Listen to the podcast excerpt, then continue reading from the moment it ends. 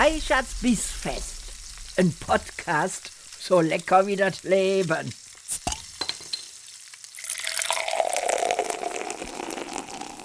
Liebe Freunde der gehaltvollen Verdauung, herzlich willkommen bei einer weiteren Folge von Reichards Bissfest. Heute mit einem kleinen Hörexperiment, denn in dieser Folge dreht sich alles um Eltern-Kind-Konflikte, die Schule und die wundervolle Zeit der Pubertät.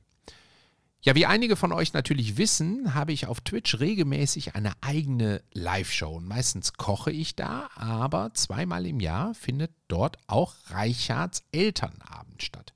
Und bei der letzten Ausgabe letzte Woche hatte ich drei wundervolle Gäste zu Besuch. Alex, eine junge Gymnasiallehrerin, Eckhard Strecker, ein pensionierter Lehrer, den ich an der Gesamtschule meiner Kinder kennenlernen durfte, und meine große Schwester Regina Reichert-Korbach. Regina leitet seit Jahren die Erziehungsberatungsstelle im Kreis Minden-Lübbecke und dort ein Team von rund 25 Pädagogen und Schulpsychologen und ist auch Autorin des wundervollen Buchs Unter dem Kreidekreis. Wir haben die Folge für euch aufgenommen und die nächsten beiden Podcast-Folgen beschäftigen sich mit dem, was wir dort diskutiert haben. Also, als kleine Info für diejenigen von euch, die Twitch vielleicht noch nicht kennen, Twitch ist eine Livestreaming-Plattform. Das heißt, es gibt dort unter anderem auch immer einen sehr aktiven Chat, der sich rege an unserem Gespräch mit Fragen beteiligt und auf den ich natürlich auch immer mal wieder zwischendurch eingehe. Also, Manchmal mag es sich für euch vielleicht so anhören, als würde ich mit euch da draußen an den Empfängnisgeräten dieser Welt persönlich sprechen, aber keine Sorge, ihr müsst dann nicht hektisch nach mir suchen, um mir zu antworten, ich meinte euch nicht. Also, viel Spaß beim ersten Teil von Reichards Elternabend. Ich freue mich sehr, heute Abend mit euch hier live sein zu dürfen. Das wird wundervoll. Wir machen eine neue Ausgabe von Reichards Elternabend. Und ich habe eine illustre Runde hier und muss mich heute Abend ähm, sehr benehmen, weil meine große Schwester auch dabei ist. Wir machen eine kleine Vorstellungsrunde und ich würde sagen, liebe Lex, fang du mal an. Ja, ich bin Lex oder Alex und ich bin Lehrerin an einem Gymnasium für die Fächer Deutsch und Philosophie. Dankeschön. Du unterrichtest seit Seit 2016. Dass man überhaupt Deutsch und Philosophie unterrichten kann. Verrückt. Ich wollte das Lächeln in deinem Gesicht sehen, deswegen habe ich das ja. gesagt. Sehr schön. Regina, stell du dich bitte kurz vor. Ich bin besagte große Schwester, aber nicht die größte Schwester. Das richtig. Ja, ich bin Erziehungsberaterin und also Erziehungswissenschaftlerin, Diplompädagogin und ja, leite eine Erziehungsberatungsstelle in Ostwestfalen. Was muss man sich unter einer Erziehungsberatungsstelle vorstellen? Erziehungsberatung gehört zu den äh, Jugendhilfemaßnahmen, die Eltern in Anspruch nehmen können. Und es, das heißt immer, es ist die effektivste, die kostet am wenigsten, ist niederschwellig äh, zu haben, muss nicht beantragt werden, man kann so lange kommen, wie man möchte. Mhm. Ja, und wir helfen äh, in Fragen der Erziehung, wie der Name sagt, aber auch in Fragen der Partnerschaft oder Trennung und Scheidung. Das ist ein ganz Ach, das weites. auch. Okay. Genau. Bei uns ist so eine Besonderheit, dass wir eben nicht nur die Erziehungsberatung bei uns im Haus haben, sondern die Schulpsychologie auch. Also mhm. die regionale Schulberatungsstelle, wie es korrekt heißt, die in NRW ja sehr ausgebaut wurde in den letzten Jahren. Da sind jetzt ähm, ab nächster Woche zehn Personen inklusive einer Lehrkraft, einer Abgeordneten jetzt neuerdings, die ähm, zur Extremismusprävention zu uns kommt. Mein Gott. Und ansonsten sind es halt neun Schulpsychologen und Schulpsychologinnen. Mhm. Okay. Habt ihr wahrscheinlich auch jede Menge sehr, sehr unangenehme und ernste Themen auf, auf dem Tisch, ne? Ja, ich würde jetzt sagen, nur. Aber ja. ja. Gut, wir werden darüber reden. So, ja. und Eckhard, freue mich sehr, dass du dir die Zeit genommen hast. Stell dich kurz vor.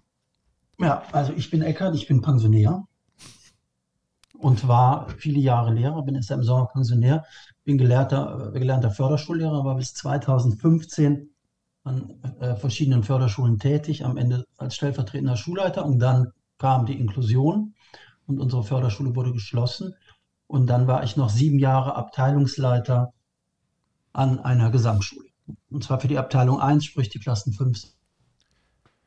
So haben wir uns auch kennengelernt, weil du meinen Sohn unterrichtet hast. Und ich äh, freue mich sehr, dass wir immer noch Kontakt haben und äh, du dir die Zeit nimmst heute Abend. Das ist echt wunderschön.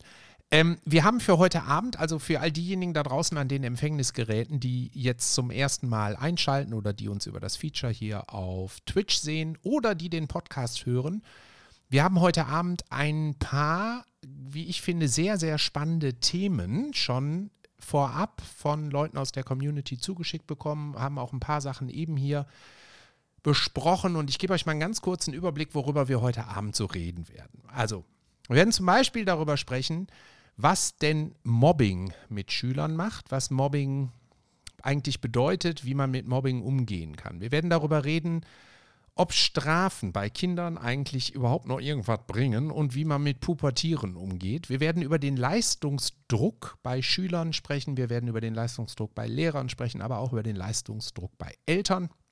Und wir werden, das war ein, ja, eine kleine Diskussion unter einem Facebook-Post von mir zu dem Thema Medienkompetenz, werden wir auch reden. Wieso sind Schulen eigentlich so schlecht darin, Medienkompetenz zu vermitteln? So, das sind jetzt erstmal nur ein paar Themen, die wir für heute Abend haben. Aber ich bin mir sicher, zum einen entwickelt sich was aus unseren Gesprächen und zum anderen wird mit Sicherheit über den Chat hier auch noch das ein oder andere reinkommen. Also scheut euch nicht da draußen, wenn ihr Fragen habt rund um Erziehung, Schule, Eltern, Kind, Stress. Haut sie einfach rein. Wir sind ja hier, also ihr seid ja alle anonym im Chat unterwegs. Insofern dürft ihr ja auch fragen, was ihr wollt. Ich übernehme heute Abend sowohl die Rolle desjenigen, der auf den Chat guckt, als auch ein bisschen die Rolle eines, ja, sich durchaus mit Pubertieren rumschlagenden Vaters und werde auch die ein oder andere Frage platzieren und ähm, freue mich sehr drauf. Und hier wird schon im Chat geschrieben, super, dass auch so etwas auf Twitch seinen Platz hat. Das freut mich sehr zu hören. Okay, wir legen mal los. Ähm, zum Aufwärmen nehmen wir das, das Thema der Medienkompetenz. So, wir sind doch durch die Pandemie durchgekommen irgendwie. Aber Eckhard, äh, ich frage mal dich, weil ich ohne dass ich da jetzt ein Vorurteil bedienen möchte. Aber du hast ja eben selber gesagt, du bist ein Pensionär. Also bist du ja schon, sagen wir mal, nicht mehr unbedingt der klassische Digital Native. Ne? Und mhm. wie war das denn für dich überhaupt, digital unterrichten zu müssen?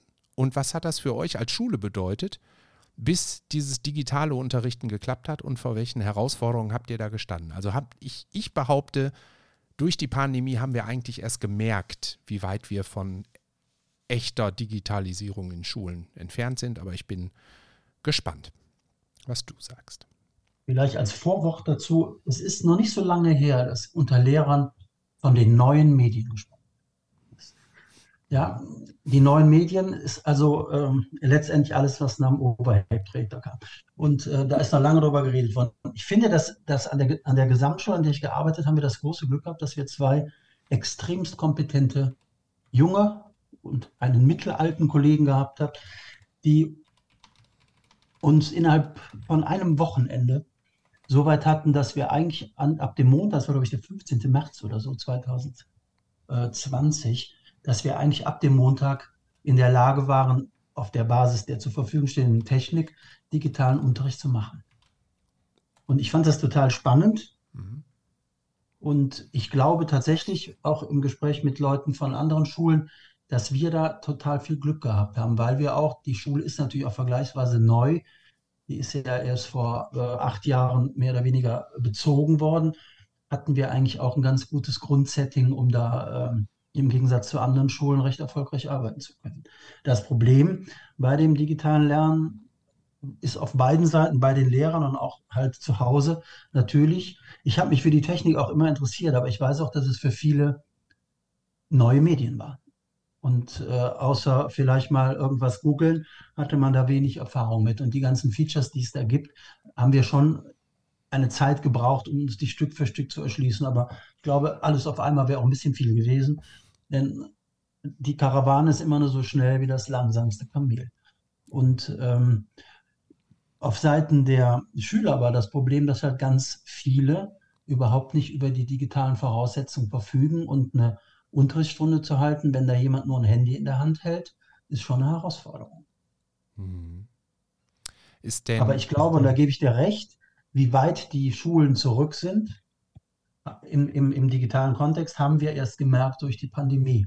Und wenn ich heute höre und auch das noch mitbekommen habe, als ich an der, an der Gesamtschule noch unterrichtet habe, dass trotz des Krieges in der Ukraine ganz viele ukrainische Schüler, die bei uns sind, nachmittags Online-Unterricht aus diesem vom Krieg gebeutelten Land bekommen, da habe ich manchmal gedacht, da müssten wir uns doch schämen, dass wir, dass wir das in Friedenszeiten nicht ansatzweise so hinbekommen. Hm. Wir haben äh, ja auch durchaus die ein oder andere Schlacht schlagen wollen rund um besseres Internet in der Zeit und mehr WLAN-Geräte, mehr. Verteilergeräte, so, ne? Da haben wir sehr schnell auch auf Granit gebissen, weil viel rechtlich da gar nicht auf schnelle Reaktionen ausgelegt ist. Ne? Also manchmal hat man das Gefühl, dass das äh, die in einer völlig anderen Zeitzone denken und leben, die Leute, die in den Schulministerien für solche Entwicklungen zuständig sind. Ne? Wobei ich glaube, dass es zum Teil wirklich die Ebene darunter da, da ist. Das sind die, die Stadt Hürth in dem Falle oder die Stadt, weiß ich nicht, Emden, Krefeld oder sonst was. Mhm. Die müssen sehen, dass sie das ans Laufen kriegen. Und äh, was recht, wir haben, ich, ich habe, glaube ich, äh, hier zu Hause ein fünfmal schnelleres Internet, als wir am Anfang der Schule hatten. Und hier wohnen zwei Leute. Mhm. Lex, wie war das bei euch an der Schule? Und vor allen Dingen, wie war das für dich? Ich meine, du bist ja jemand, ähm, du hast selber schon gestreamt auf Twitch, du lebst digital, du kennst dich mit diesen ganzen Plattformen und Medien aus. Wie war das für dich? Ähm, ja, das war eine Mammutaufgabe. Ne? Also wir mussten von heute auf morgen ein System finden, wie wir möglichst alle Schüler damit ins Boot bekommen. Wurde ja gerade schon angesprochen, die Teilhabe. Nicht jeder hat die gleichen Voraussetzungen. Da mussten Sachen beantragt werden. Das läuft ja über die Stadt. Ne, da mussten Mittel zur Verfügung gestellt werden und ähm, die mussten bei den äh, betreffenden Leuten ankommen. Dann ist natürlich die Frage der Bewertbarkeit. Ne, Datenschutz war ein Riesenthema. Da mussten zig Einverständniserklärungen eingeholt werden, E-Mail-Listen erstellt werden. Ähm, und am Ende stellt man sich als Lehrer natürlich die Frage, wie bewerte ich das eigentlich? Wenn jetzt jemand aus technischen Gründen am Online-Unterricht nicht teilnehmen kann, ähm, wie kompensiere ich das, dass es immer noch fair ist? Dann hat so ein Kollegium natürlich ein sehr großes Altersspektrum. Da hat man Medienaffine und welche, die weniger medienaffin sind, die sich vielleicht teilweise alleingelassen fühlen und äh, gar nicht wissen, wie gehe ich jetzt eigentlich mit Zoom um oder wie mache ich bestimmte Dinge auf der Lernplattform, die sich nach und nach etabliert hat. Also ja, das war für alle ein ganz großes Fragezeichen am Anfang. Guck mal, wenn man das jetzt sieht, dass es für alle ein ganz großes Fragezeichen war, dann wie, wie soll man denn dann die Frage beantworten, wie so ein so eine Infrastruktur, aber halt auch so ein ähm, diverses Wissens Team, nenne ich es mal, ähm, dann echte Medienkompetenz vermitteln soll. Kann das eigentlich überhaupt die Aufgabe der Schulen sein? Ich glaube, da muss jeder seinen, seinen Teil zu beitragen, ähm, weil man kann nicht erwarten, dass von heute auf morgen alles funktioniert. Man muss irgendwann anfangen und äh, die Reihenfolge, wie die Sachen angegangen werden, ist auch sehr wichtig. Ich kann nicht sagen, äh, morgen wird Programm XY eingeführt bei allen Schülern, bei allen Lehrern und vielleicht noch Eltern. Äh, und dann hat das zu klappen, sondern es muss Kommunikation im Vorfeld stattfinden, meiner Meinung nach, dass man sagt, äh, ihr habt jetzt ein Jahr Zeit, euch in die und die Technik einzuarbeiten. Hier sind eure Fortbildungen und äh, dass man dann noch entsprechende Anlaufstellen hat, bei denen man Fragen stellen kann. Ähm, das Kollegium muss sich untereinander helfen und äh, erst dann, wenn man das Gefühl hat, dass es läuft, kann das Ganze an die Schüler und Eltern weitergegeben werden. Das ging jetzt natürlich bei der Pandemie nicht, aber grundsätzlich, was Medienkompetenz angeht, ähm, muss man dann natürlich erstmal beim Personal anfangen, damit die entsprechend die Kompetenzen auch weitervermitteln können. Ja, aber da muss man vielleicht auch mal zu sagen, wenn man sich das überlegt, an so einer Schule mit 1000 oder 1200 Schülern, wir, wir haben an dieser Gesamtschule Laptops, iPads, alles Mögliche. Und wir haben zwei Kollegen, die sich, oder drei, die sich um diese Technik kümmern. Die haben zusammen drei Entlastungsstunden. Ja. Und da müssen wir nicht drüber reden.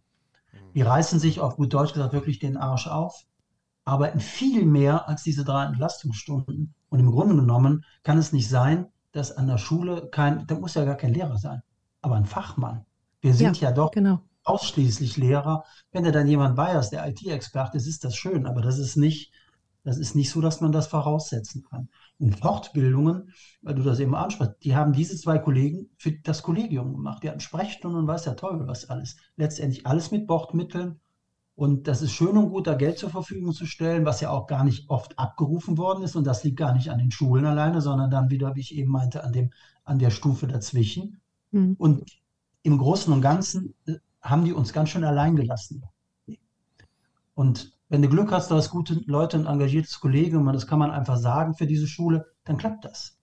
Ja. Aber auch das, ein System kann nicht funktionieren, wenn du nur High-Performer brauchst. Mhm. Ja, das ist total richtig. Ne? Ähm, Regina, um dich da auch mal so ein bisschen mit reinzulupen in dieses ganze Thema Medienkompetenz. Ähm, in fast allen Familien in meinem engeren Umfeld ist das Thema Mediennutzung ja ein Riesenstressthema zwischen Eltern und Kindern. Zu viel Zeit am Handy, zu viel Zeit am Tablet, zu viel Zeit im Internet, die falschen Spiele gucken, die falschen Filme gucken, die falschen Internetseiten ansurfen, die falschen ähm, äh, Handy-Nutzungsregeln, wahrscheinlich gar keine. Ähm, wie guckst du denn auf Schulen in dem Zusammenhang? Sagst du, das ist eigentlich Medienkompetenz ist eigentlich Aufgabe der Schule? Ist das, ist das überhaupt deine Erwartungshaltung oder sagst du, Medienkompetenz muss eigentlich in den Familien vermittelt ja, werden? Ich würde auch sagen, die fängt viel früher an. Wir haben ja schon fünf, sechsjährige mit Handys entsetzlicherweise. Also da geht es ja schon los. Ich würde sagen, die Dinger erstmal gar nicht zu früh anschaffen, sich das genau überlegen, was man sich da ins Haus holt. Und wenn man sie anschafft, jetzt in Bezug auf Schule, wir haben ja immer auch mit Schulvermeidung, Schulverweigerern, Schulabsentisten zu tun, die nachts nicht mehr ins Bett kommen, äh, nennen wir sie, wie wir wollen. Und ähm, im Nachhinein denken viele Eltern, wir hätten die klare Absprache treffen müssen. Ja, du darfst das, sei es jetzt Handy, äh, Laptop, ähm, iPad oder ein richtiger Computer, an dem gezockt wird oder so. Du darfst das alles, aber Schule muss laufen. Und sobald die Schule nicht läuft, ist die Technik weg. Hm. Ja, das ist auch etwas, was wir nach wie vor beraten. Und das ist natürlich konfliktträchtig, aber im Sinne von Prävention. Und Erziehungsberatung ist eben viel Prävention kann man da ganz schön vorbauen, ne? dass Eltern sich das bewusst machen. Wenn sie das einmal anschaffen, dann müssen sie auch bereit sein und vor allem die Zeit haben. Zeitfaktor ist ein großes Thema in der Erziehung, mhm. ähm, die Regeln durchzusetzen. Und idealerweise, weil Kinder sehr gut am Modell lernen, wäre es schön, wenn die Eltern sich dann auch noch entsprechend benehmen würden mit ihren eigenen Geräten. Das ist also so die Gemengelage und das fängt alles schon zu Hause an. Hm. Weißt du, also, ich habe es gibt ja. da sehr unterschiedliche ähm, Herangehensweisen so in meinem Bekanntenkreis. Ich habe ähm, erst vorgestern einen Podcast aufgenommen mit ähm, zwei Autoren, die ein Kochbuch für Gamer geschrieben haben und einer von denen ist gerade mal 24. Und ähm, der ist mit dem Zocken groß geworden. Ein ganz entspannter, ganz easygoing Typ, der eine zockende Großmutter hatte und zockende Eltern. Das mhm. heißt, die hatten von sich aus alle schon ein sehr entspanntes und vernünftiges Verhältnis zu diesen Medien. Was ich häufig beobachte, ist, dass viele Eltern so gestresst sind, dass sie Medien eher wie Beruhigungspillen benutzen. Und wenn du damit einmal angefangen hast, deine Kinder ruhig zu stellen, Hauptsache die nerven dich jetzt mal nicht eine Stunde, ist natürlich wahnsinnig schwierig, das wieder zurückzudrehen. Ne? Ja, wir haben auch immer wieder Kinder, die sich jetzt im äh, Umkehrschluss um, über ihre Eltern beklagen. Ach nee, das gibt's auch?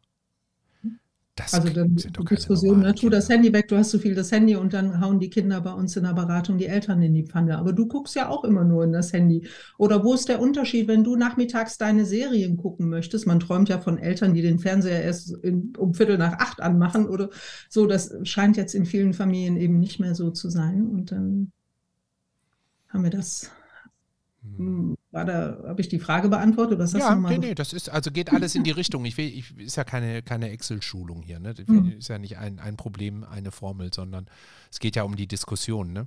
Eckhard, wenn du mhm. auf ähm, deine Schüler und Schülerinnen früher geguckt hast, wie hast du denn Medien bei denen Mediennutzung wahrgenommen? War das übermäßig? War das absolut ähm, okay? Also das kann man nicht, das kann man nicht absolut sagen. Ich glaube schon, äh, da waren einige bei, die recht verantwortungsvoll von zu Hause im Umgang damit äh, betreut worden sind. Da waren aber halt auch doch einige bei, das waren die echt die Zocker. Dann hast du da elf, zwölfjährige, die, wenn du die fragst, was habt ihr am Wochenende gemacht oder am Nachmittag, bei einer Ganztagsschule, das heißt, die sind auch spät nach Hause gekommen, die hauen sich da ihre vier, fünf Stunden Minecraft oder sonst was in die Birne und sind natürlich dann, schlafen die nicht gut und dann, man, man merkt das denen im Unterricht schon ab, weil die Aufmerksamkeitsspanne von solchen Powerzockern ist einfach extrem gering. Ich glaube, um die zu erreichen, müssten wir im Unterricht alle fünf Minuten eine Werbepause machen oder irgendwas Schrilles oder so, damit die wieder merken, hm. da passiert was. Wir sind einfach nicht so, ja, wir werden als Lehrer wahrscheinlich auch nie so spannend sein wie äh, ein Ego-Shooter. Mhm. Und ähm, also das, das merkt man, das merkt man den Kindern extrem an. Also ich glaube, wenn ich in eine Klasse reingehe und da einen Tag so eine Klasse beobachte, würde ich mit einer recht hohen Treffsicherheit die totalen Zocker finden, das glaube ich. Mhm. Ich gehöre ja zum Beispiel überhaupt nicht zu den Alarmistinnen. Ne? Ich habe dich als Bruder, ich habe einen Zocker jetzt äh, erwachsen bekommen. So, das geht alles. Ne? Da geht die Welt nicht unter, wenn äh, Kinder und Jugendliche sowas spielen. Aber es gibt auch alarmierende äh, Studienergebnisse. Es gibt zum Beispiel von Krankenkassen erschreckende äh, Daten dazu, wie viel sehr kleine Kinder jetzt Sprachförderung brauchen, Logopädie und so. Da habe ich doch wenig, weniger das äh, eigene iPad des Kindes so vor Augen, sondern die Eltern, die nicht mehr genug mit den Kindern mhm. sprechen. Mhm weil sie selbst so viel hinter diesen Geräten sind. Mhm. Oder ich war auf einer Fortbildung, das nochmal kurz ähm, äh, da haben die in Italien ein Projekt gemacht, ein sogenanntes Traumtagebuch und haben dann festgestellt, dass die Kinder, die viel zocken, gar nicht mehr richtig träumen. Und wenn die dann malten, was sie geträumt hatten, dann malten sie sich selbst am Computer. Das finde ich nicht so schön. Mhm. Ja, es ist Würde seltsam. Ne? Sorgen als Eltern. Ne? Mhm. Mhm. Ich habe natürlich die Diskussionen bei uns auch permanent. Und wir arbeiten schon, wie ich finde, eigentlich ziemlich medienkompetent, um äh, ne, den, den roten Faden dabei zu behalten.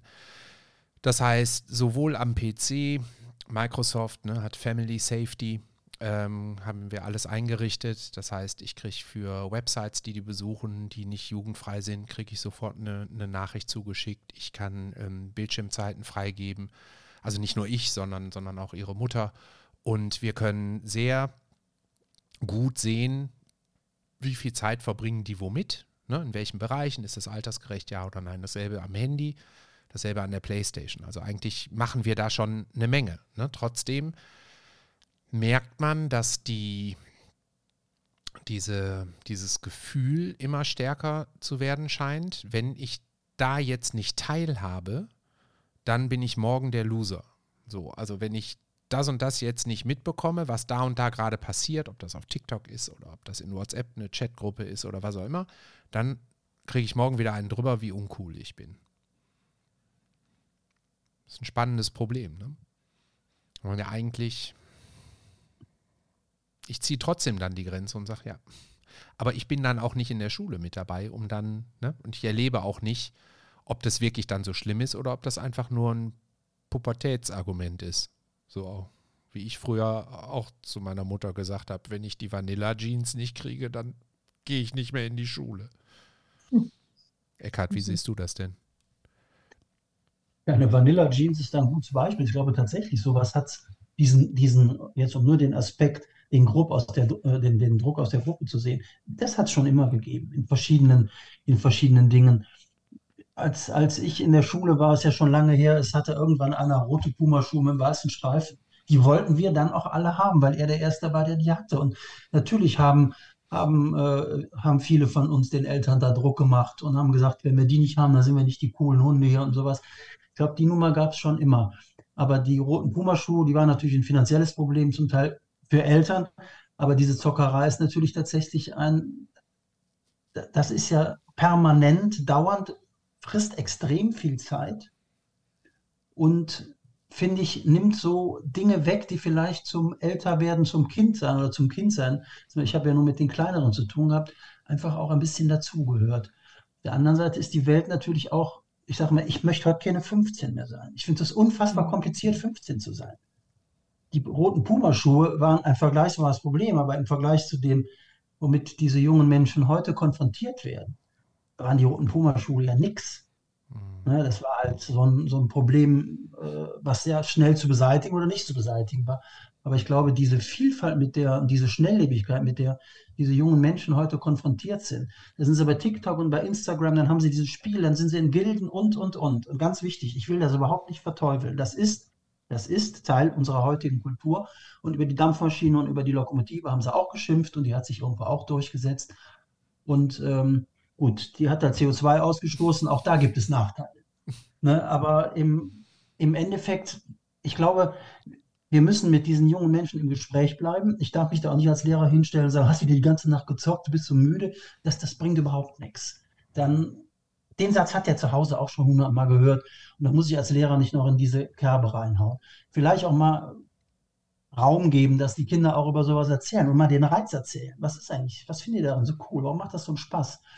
haben wir ein, zwei Mal in dieser Sozialstunde freitags äh, im Jahr gemacht, dass die sowas mal erzählen konnten. Ich glaube, wenn man es dämonisiert, macht man das noch viel spannender. Also die Erfahrung machen wir auch, wenn wir mit den Eltern erarbeiten, setzt euch doch mal dazu.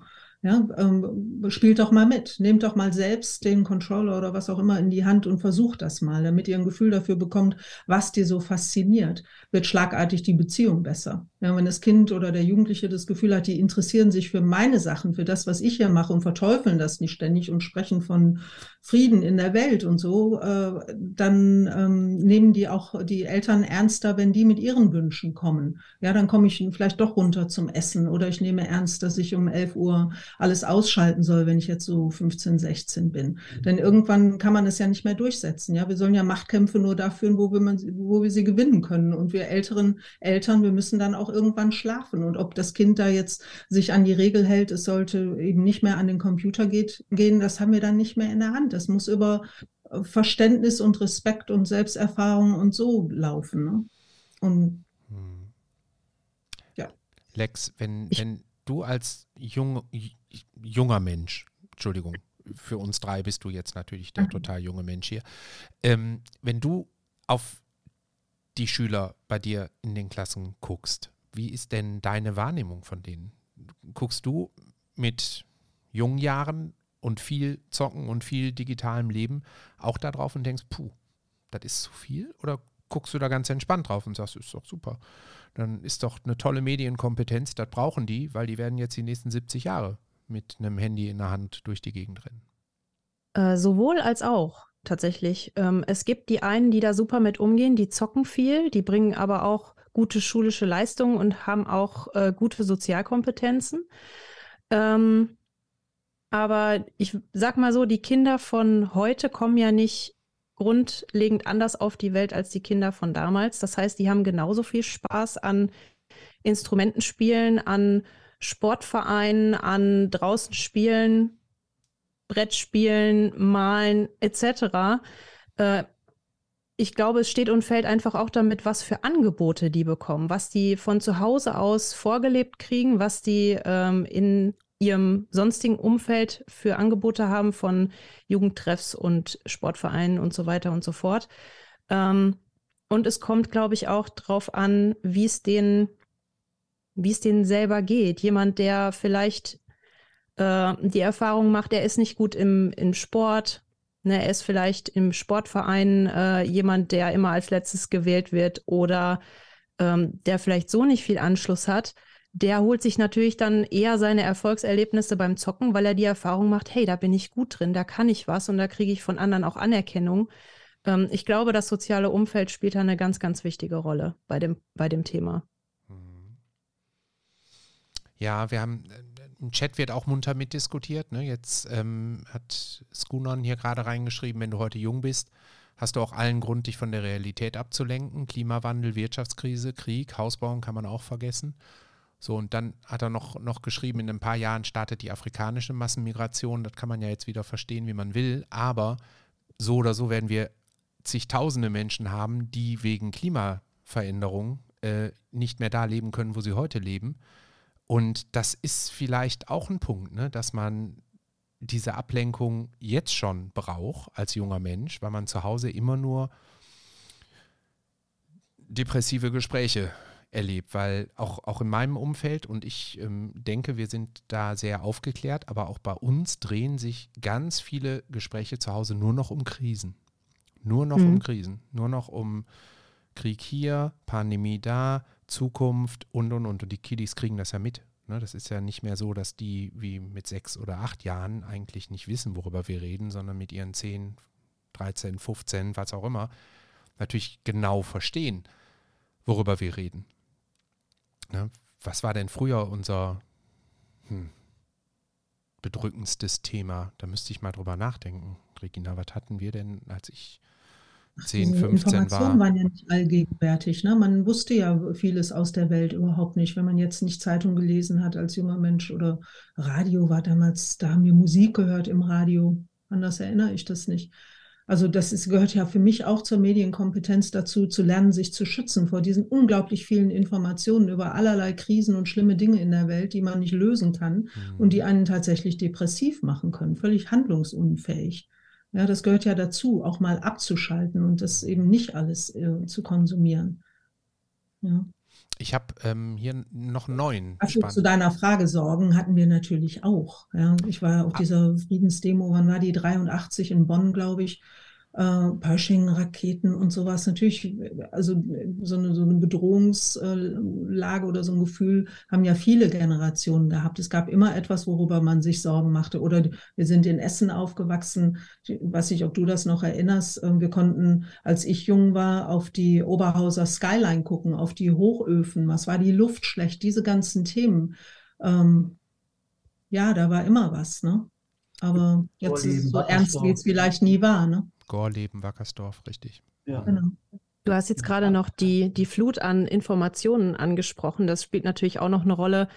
Äh, dadurch, dass die Kinder natürlich auch den Zugriff haben über ihre eigenen Vorbilder aus den sozialen Netzwerken, von den Plattformen wie YouTube und Twitch und so weiter, äh, dass sie natürlich auch überschüttet werden mit irgendwelchen Trends, die die dann zwanghaft verfolgen müssen, um eben dazuzugehören auch. Ne? Und dass sie eben in der Persönlichkeitsentwicklung noch nicht so weit sind, dass sie sagen, ach ja, das finde ich blöd, das überspringe ich jetzt mal, ich bin dann beim nächsten Trend wieder dabei. Ja, sehr spannend. Ich muss ähm, drei Sachen aus dem Chat vorlesen. Zum einen ist mein Sohnemann jetzt gerade reingekommen und hat geschrieben, Hallo. Grüß dich. Hallo. Hallo Moritz. In epischer, epischer ähm, äh, Ausführung. Ja, schön, dass du da bist. Wann musst du denn ins Bett? Wie viel hast du denn schon wieder gezockt? So, das jetzt erstmal Druck aufbauen. Ne? So. nee, und dann haben wir aber einen sehr schönen ähm, Kommentar von Talkchip.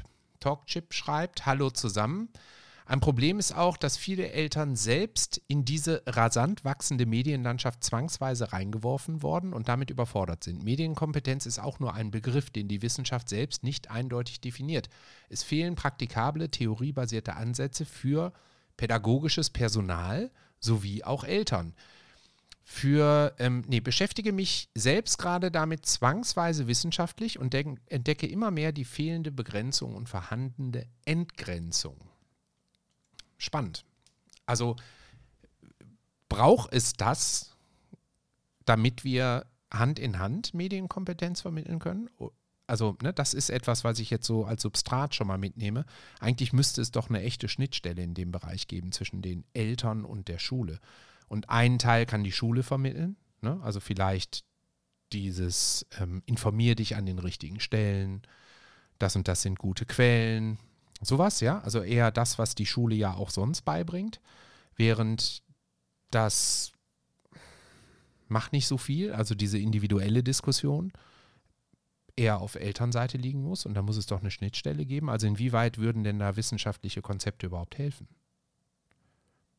Ich meine, wie, wie schwer Konzepte. das ist oder welchen Einfluss die Fülle der Informationen hat, zeigt doch gerade in den letzten zwei, drei Jahren diese ganze Schwurbelbewegung. Mhm. Die holen sich ihre Informationen aus dubiosen Quellen im Internet und bewegen sich dann irgendwann in ihrer Not. In ihrer Not äh, häufig in einem bestimmten Kreis und werden dann mit Informationen äh, manipuliert, die sie für die Wahrheit ansehen. Und ich glaube, das ist einfach, klar, da muss die Schule was tun, da müssen die Eltern was tun, aber wir, wir können ja letztendlich, ist, muss das Ziel ja sein, einen kritisch denkenden Menschen heranzuziehen. Und das, da ist die Hauptaufgabe meiner Meinung nach nicht die Schule, die auch, aber vor allen Dingen mal die Eltern sind da für mich in der Verantwortung. Aber wir sehen ja gerade an dieser ganzen Schwurbelbewegung, wie schwer sich auch Erwachsene damit tun, äh, sich quasi vernünftig zu informieren und die vernünftigen Konsequenzen und Ideen daraus zu entwickeln und kritisch mit Dingen umzugehen. Und ich glaube, ähm, dass, ähm, dass die Schule da natürlich eine bedeutende Rolle spielen kann. Aber wir alleine, und das denke ich bei allen Dingen, die, diese, die Kinder, die man uns anvertraut, wenn wir nicht mit den Eltern zusammen auf einen Weg gehen, erreichen wir als Schule gar nichts. Wir können nicht gegen die Eltern arbeiten. Und wir müssen, auch wenn uns das manchmal schwerfällt als, als, als Lehrer, wo wir ja alle so schön aus dem Mittelstand kommen, müssen wir zuweilen einfach auch versuchen zu verstehen, warum Menschen anders denken. Hm. Hm. Regina hat eben so schön gesagt, wenn wir Eltern beraten. Ne? Ist das die Formulierung, die du da immer benutzt? Oder wenn wir Eltern zu etwas raten. Also du, das, man merkt da auf jeden Beratungsstelle, Fall. Beratungsstelle, da beraten. Ja, ne? aber du hast es noch ein bisschen anders formuliert eben. Aber ähm, ist es das, was an der Schule fehlt, dass es Menschen gibt, die sich eigentlich hauptsächlich mit dieser Vermittlung zwischen Eltern und Lehrerschaft beschäftigen und eben auch okay. die Zeit haben zu beraten und äh, Eltern wirklich zu begleiten? Weil ich, ich wüsste. Sozialarbeiter, ne? das ähm, ist ja schon auch äh, deutlich ausgebaut worden. Aber die Erziehungsberatungsstellen und ähm, regionalen Schulberatungsstellen haben auch vor allen Dingen vor der Pandemie, das läuft ja jetzt wieder an, äh, sehr viele äh, Fortbildungsangebote auch gehabt. Ne? Elternabende, ähm, Fortbildungen für Lehrkräfte, da gibt es ja ganz viel. Hm. Das wird auch eigentlich ganz gerne in Anspruch genommen. Das ist eben durch die Pandemie alles erstmal ausgebremst worden. Ne? Hm. Teilweise. Die Frage jetzt, sorry. Lex, wie war das bei dir? Du bist ja noch eine ganz junge Kollegin. Hast du im Studium gelernt, wie man Elternarbeit macht? War das ein Nein. Thema? Das nämlich, das ist für mich un, unfassbar. Ne, klar, da, bin ich jetzt ein bisschen im Glück als Sonderpädagoge, wenn du das damals studiert hast, hat man das gelernt, Elternarbeit, weil, weil je nachdem, welche sonderpädagogische Fachrichtung man dann hat, ist Elternarbeit noch wichtiger.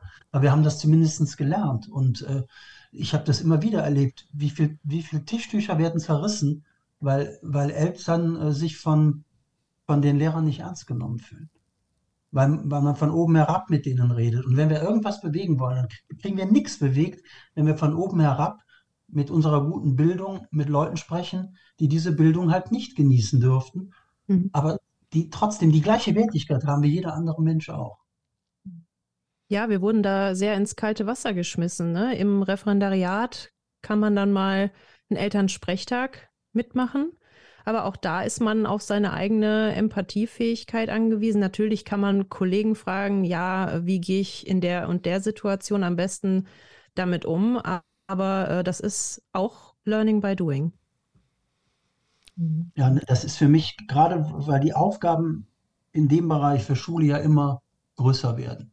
Wir haben ja immer mehr Probleme oder problematische Schüler, die unsere Unterstützung brauchen und auch Eltern, die unsere Unterstützung brauchen. Und trotzdem hat bis heute alle tollen Unterrichtsmethoden, alles wird immer diskutiert und hin und her. Aber so ein Kerngeschäft, wie gehe ich, wie, wie, wie, wie gehe ich mit, mit Eltern um? Wie gehe ich mit Kindern um, die schwierig sind, die meinen Bildungsauftrag stören? Denn das habe ich ja nun auch häufig erlebt bei Kollegen und Kollegen, mit denen ich gearbeitet habe, die fühlen sich in ihrem Bildungsauftrag gestört.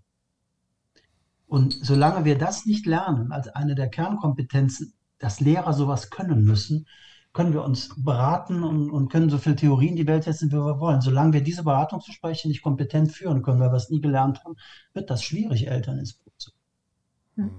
Also da, das prangere ich auch sehr gerne an, dass wir so viel Energie in der Schulpsychologie ans falsche Ende schicken. Ja? Also wir bringen dann Lehrkräften bei, wenn es die Probleme gibt. Also gibt es einen sehr beliebten Kurs Umgang mit herausforderndem Schülerverhalten. Ja, das müsste äh, an der Uni gemacht werden. Ja, die, die Lehrkräfte, Ausbildung für Lehrkräfte, die müsste man anders strukturieren. Und keiner kann mir sagen, wie machen wir das denn? Also wer kann das denn mal entscheiden? Und dann machen wir das. Warum? Wir können genauso gut, äh, wie wir in Schulen gehen, können wir auch in Universitäten gehen und dann ein Seminar gestalten. Ja, das muss nur eben auch nachgefragt werden und entschieden werden. Ne? Es muss auch gewollt sein. Ne? Ja, aber also, warum sollte das nicht gewollt sein? Ja, das, das, das, ist, das ist das, was mich am meisten wundert. Also genau diese, diese ähm, Beschwerden oder auch, äh, was Eckhard eben gesagt hat, ja, das, das kenne ich, seitdem ich Schüler war. So, also damals wurden ja die Lehrenden schon nicht so dafür ausgebildet, dass sie eben auch mit Eltern und mit Kindern und pädagogischer arbeiten konnten. Ich meine, okay, das war jetzt in den 80ern, ja. Also vielleicht war das, war man damals gedanklich noch nicht so weit, aber da hat sich doch in den letzten 30 Jahren, hat sich da doch überhaupt nichts, nichts weiterentwickelt. Das kann doch nicht sein, dass man da immer nur weghört und da keine Priorität drauf setzt. Wo kommt das denn her, verdammt, dass das kein Teil der Ausbildung ist? Ja, also in diesem ganzen Pädagogikzweig an der Uni, finde ich auch, fehlt so ein Aspekt wie Lehrerpersönlichkeit und Kommunikation. Das ist ja Kerngeschäft. Mhm. So, und ich glaube, daran liegt das auch, dass viele relativ bald dann auch im Referendariat merken, boah, eigentlich ist das gar nicht meins, ne? weil es einfach nicht vorkommt. Ja. Ich habe genau dazu letztens im WDR 5, da gibt es ja immer Statu ähm, Campus und Karriere, heißt es, glaube ich, das Format. Und da waren auch äh, Lehrende, die sich massiv darüber beschwert haben und von ganz vielen Studienabbrechern berichtet haben, die alle völlig desillusioniert waren weil sie zum einen gar nichts wirklich gelernt haben, was sie an der Schule brauchen. Die haben halt Fachwissen vermittelt worden, äh, vermittelt bekommen.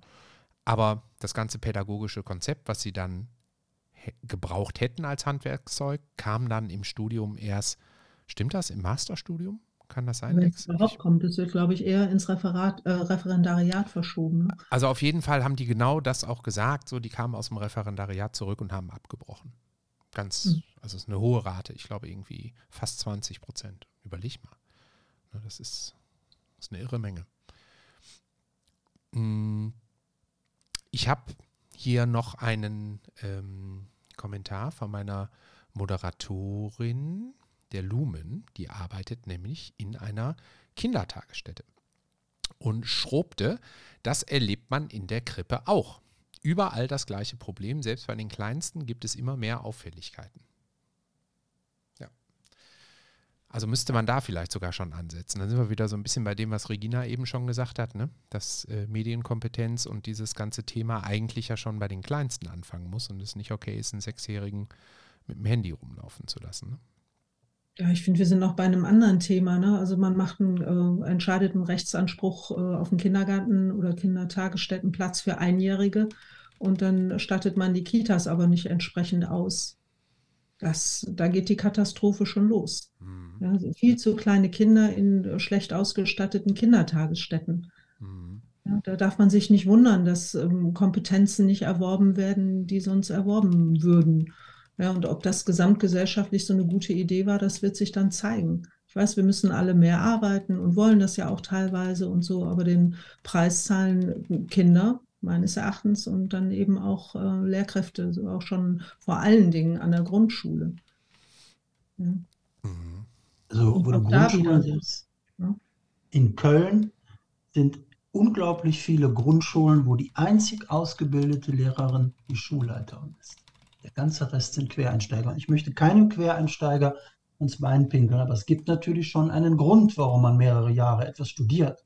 Ein Arzt hat auch seine Rechtfertigung und muss studieren und, und ein Jurist und jemand, der ein Auto repariert, muss auch drei Jahre eine Ausbildung machen, um das vernünftig zu können.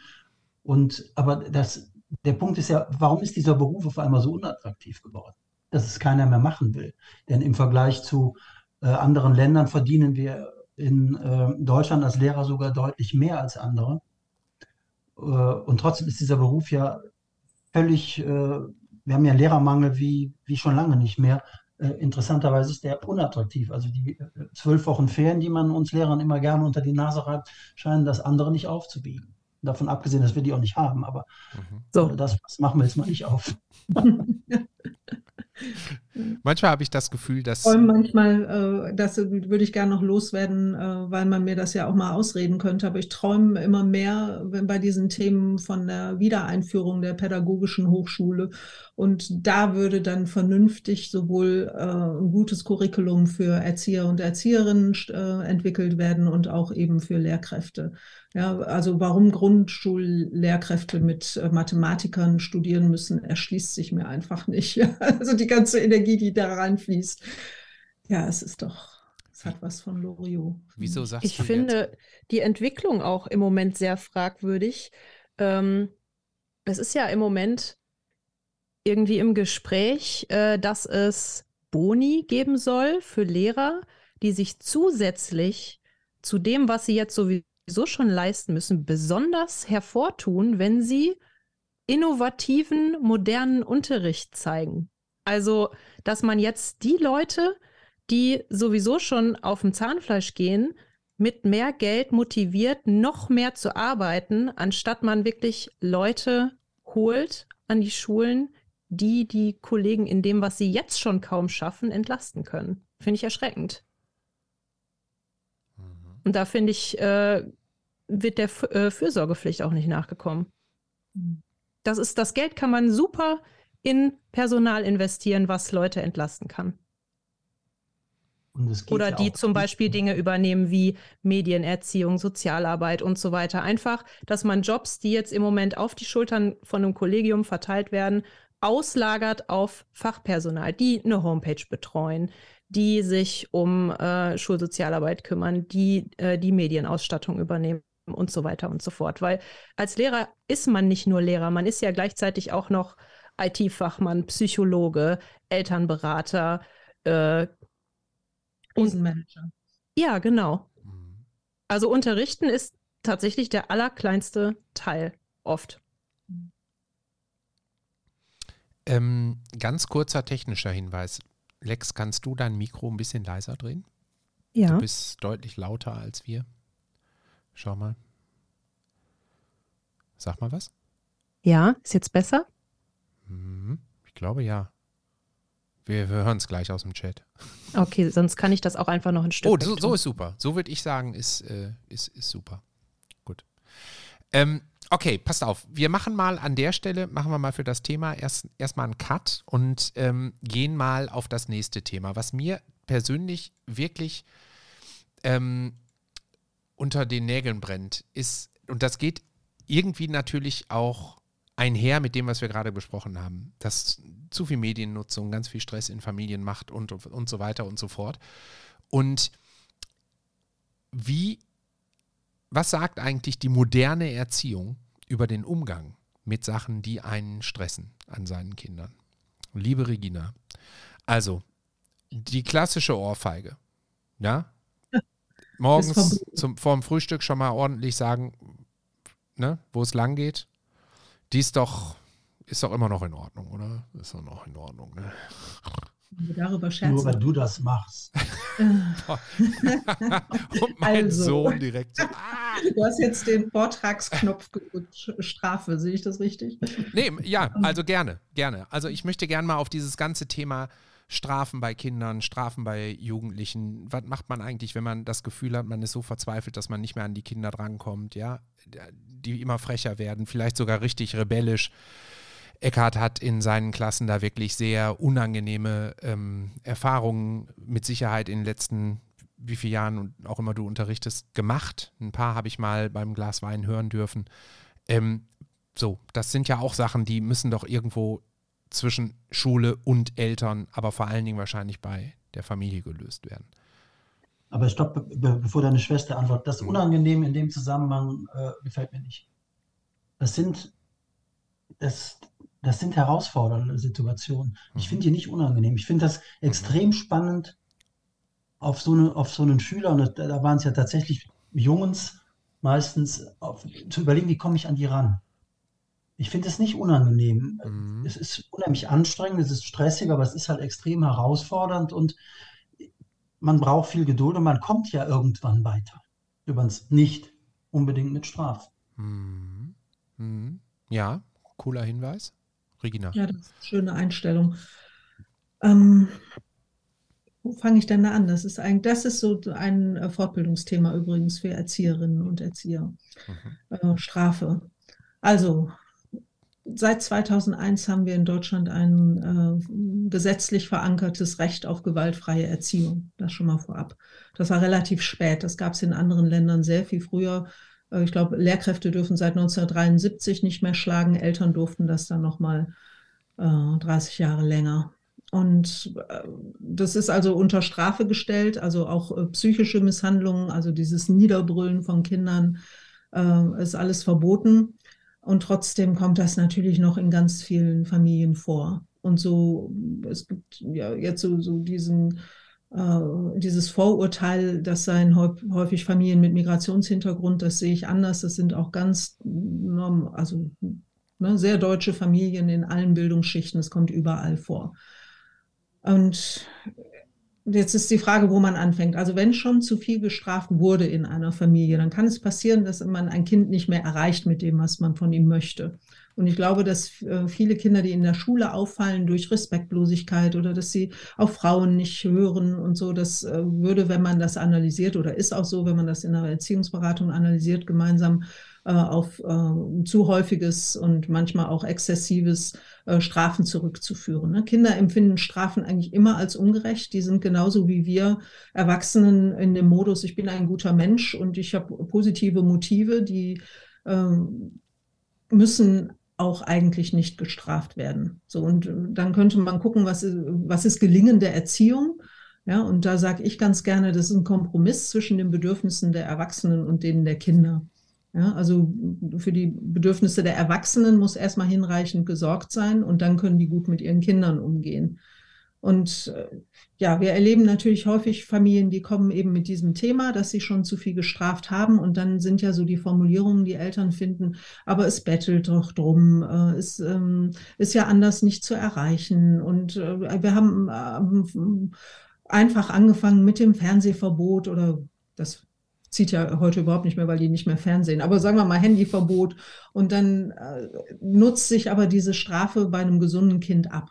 Ja, das ist am Anfang noch beeindruckend. Nach zwei, drei Mal sagt das äh, gesunde Kind, ist mir doch egal. Ja, und dann eskalieren Eltern, so das kann dann eben doch bis zur Gewalt gehen. Und äh, Studienergebnisse und auch meine Erfahrung ist, die sind alle nicht froh darüber das machen die Eltern nicht gerne, die schämen sich dafür, die sind da nicht stolz drauf. Die haben einen hohen Leidensdruck auch selbst und sind völlig ratlos, wie sie da rauskommen können. Und in jeder Familie gibt es so ein, ähm, eine Eskalationsspirale und jedes Kind lernt, okay, das ist das Schlimmste, was mir passieren kann. Ja, und wenn das die erhobene Hand ist oder der Schlag, dann weiß ich als Kind, okay, jetzt muss ich, jetzt wird es wirklich ernst da kommt dieses her, äh, was Eltern sagen, es bettelt ja drum. Ja? Also das Kind lernt, das ist das Schlimmste, was passieren kann. Und wir müssen Kinder auch nicht idealisieren. Kinder wollen Lust gewinnen und Unlust vermeiden. Das heißt, sie gehen eben auch äh, mal an diesem Punkt, wo dann die Lust nicht mehr umgesetzt werden kann oder erlangt werden kann. Und dann lernen wir gemeinsam mit den Familien von diesen Strafen wegzukommen. Und das geht nur in der klassischen Familienkonferenz. Da bemühe ich gerne noch den guten alten Thomas Gordon dass man sich da zusammensetzt, dass man sagt, so wollen wir nicht weitermachen, wir haben keine Lust mehr zu strafen. Und da geben die Kinder einem natürlich immer recht, die wollen auch nicht bestraft werden. Und äh, ja, und dann guckt man, wie man gemeinsam es schafft, eine neue äh, schlimmste Stufe zu entwickeln. Ja, also dass Eltern rechtzeitig sagen, boah, jetzt äh, werde ich gerade wieder sehr wütend. Was mache ich jetzt? Soll ich jetzt strafen? Also da müssen eben andere Gespräche geführt werden, ne? bis dann eben äh, das Strafen nicht mehr das Schlimmste ist, sondern das ähm, Schreien, also ohne erhobene Stimme, weiß ich nicht, ob da überhaupt irgendeine Familie durchkommt. Ist die, das muss auch nicht sein. Die Kinder schreien auch, also ein bisschen wütend muss man sein dürfen, aber eben nicht so äh, möglichst, dass das Kind so völlig eingeschüchtert ist. So. So, das ist der eine Part. Und ansonsten lernen natürlich alle Kinder von ersten Tag an, wie das Überleben geht mit diesen Personen, in die, an die es da nun mal geraten ist. Das ist ja dem Zufall überlassen. Das ist Bindung. Ja, also ich gucke genau, es ist ein Geben und Nehmen. Was muss ich tun, damit, ähm, ja, ich sage es wirklich nochmal, ich hier überlebe. Und natürlich stellen Kinder sich dann auch darauf ein, ähm, Erwachsene möglichst nicht sauer zu machen. Und wenn das nicht gelingt, weil mit den Eltern was nicht stimmt, weil die eben völlig überfordert sind, gestresst sind, alles liebe Leute, äh, dann hat das auch Auswirkungen auf das Kind. Und Dafür ist Erziehungsberatung da, da dann eben auch mit, Hand, mit äh, Kindertagesstätten, da geht es ja dann los, aber eben auch mit Grundschulen und weiterführenden Schulen Hand in Hand zu arbeiten und zu gucken, wenn man dann nun so ein Kind hat, was entweder völlig eingeschüchtert ist oder völlig respektlos, das ist vielleicht so diese Bandbreite, äh, dass man gemeinsam rausfinden kann, was dem passiert ist. Und diesen Kindern ist aus meiner Sicht eigentlich immer irgendwas passiert ja, und den Eltern auch. und dann wird man nicht pathologisiert und kriminalisiert, sondern dann guckt man, findet man einen anderen Weg. Mhm. Was, was ich häufig erlebe, ist, dass viele Eltern extrem ratlos sind und mhm. aufgeben und dann sehr beleidigt sind und sehr, macht doch sowieso keinen Sinn. Lass ihn doch auf seinem Zimmer, lass sie doch auf seinem Zimmer. Pff, ne? So und so resignieren. Und ähm, ich habe einen Satz in Erinnerung, den hast du mir sehr, sehr früh mal mitgegeben. Hm, da kann ich jetzt leider nicht ins Detail gehen, aber das war, ne, als ich mein erstes Kind gekriegt habe, direkt in den ersten Monaten und ich völlig überfordert war mit, mit ganz vielen Dingen. Und da hast du zu mir gesagt, das gehört zum Erwachsensein dazu. Beschäftige dich damit. Beschäftige dich damit, das ist unangenehm, da musst du jetzt durch, aber nur durchs Beschäftigen wird es besser. Würdest du das auch bei so Erziehungskonflikten als Ratschlag geben? Ja, also was ähm, Kinder halt machen, die halten uns ununterbrochen den Spiegel vors Gesicht und wir ähm, äh, reaktivieren quasi das, was wir selbst von unseren Eltern gelernt haben. Ja, wir haben gelernt, Eltern zu sein durch unsere eigenen Eltern. Mhm. Und wenn wir ähm, Eltern hatten, die vielleicht schon mit uns überfordert waren, wenn wir in der Trotzphase waren. Und jetzt bin ich aus einer Generation, wo dann auch noch geschlagen wurde oder so. Es gibt ja sehr viele Menschen, die noch geschlagen wurden. Dann hat man häufig auch diesen Impuls mit dem eigenen Kind. Und da gibt es was zu lernen an der Stelle. Ja, und viele Eltern, die zu uns kommen, ähm, ich gerade vor ein paar Wochen nochmal äh, erlebt, die sagen dann auch sowas, ja, mir hat das aber nicht geschadet. Ja, und dieser Satz ist aber der Schaden sozusagen, ja, dass man meint, dass man das, dass es irgendwas gibt ähm, an einem selbst, was dazu führt, dass man das verdient hat, geschlagen zu werden oder irgendwie schlecht behandelt zu werden. Also es lohnt sich immer, ähm, sich damit auseinanderzusetzen. Das muss nicht eine Therapie sein, aber das ähm, ja, man kann vielleicht, wenn es geht, noch mit den eigenen Eltern sprechen und die Geschichte da nochmal aufrollen. Und viele haben eben erst schwierige Eltern bekommen, als sie selbst in der Pubertät waren. Und dann ist man selbst Eltern eines pubertierenden Kindes und dann ähm, geht es los, dass man plötzlich dieselben Sätze raushaut, wie man äh, von seinen eigenen Eltern gehört hat, die man selbst nie sagen wollte. Plötzlich sind die da. Ja, und ein, ich dachte, du würdest jetzt den Satz zitieren, Kinder sagen uns alles, was wir wissen müssen. Nee, nee, ja, nee, nee. Ich, meinte, ich meinte tatsächlich, wir hatten ganz am Anfang, waren wir mal äh, sehr verunsichert durch eine ärztliche Diagnose und das hätte ich am liebsten halt ausgeblendet. Und mhm. da hast du damals gesagt, und ist ja letztlich alles gut gegangen. Also insofern war das ja nur ein, ne, eine Momentaufnahme, aber da, das ist mir so in Erinnerung geblieben, dass du gesagt hast, mhm. doch, das gehört jetzt dazu. Damit musst du dich auseinandersetzen. Da gibt es kein Weggucken und zu so tun, als ja. das ist auch sowas. Ne? Man, man freut sich auf Kinder, man möchte die gerne haben. Man, wir sind biologisch stickende Wesen, da laufen auch gewisse Programme ab.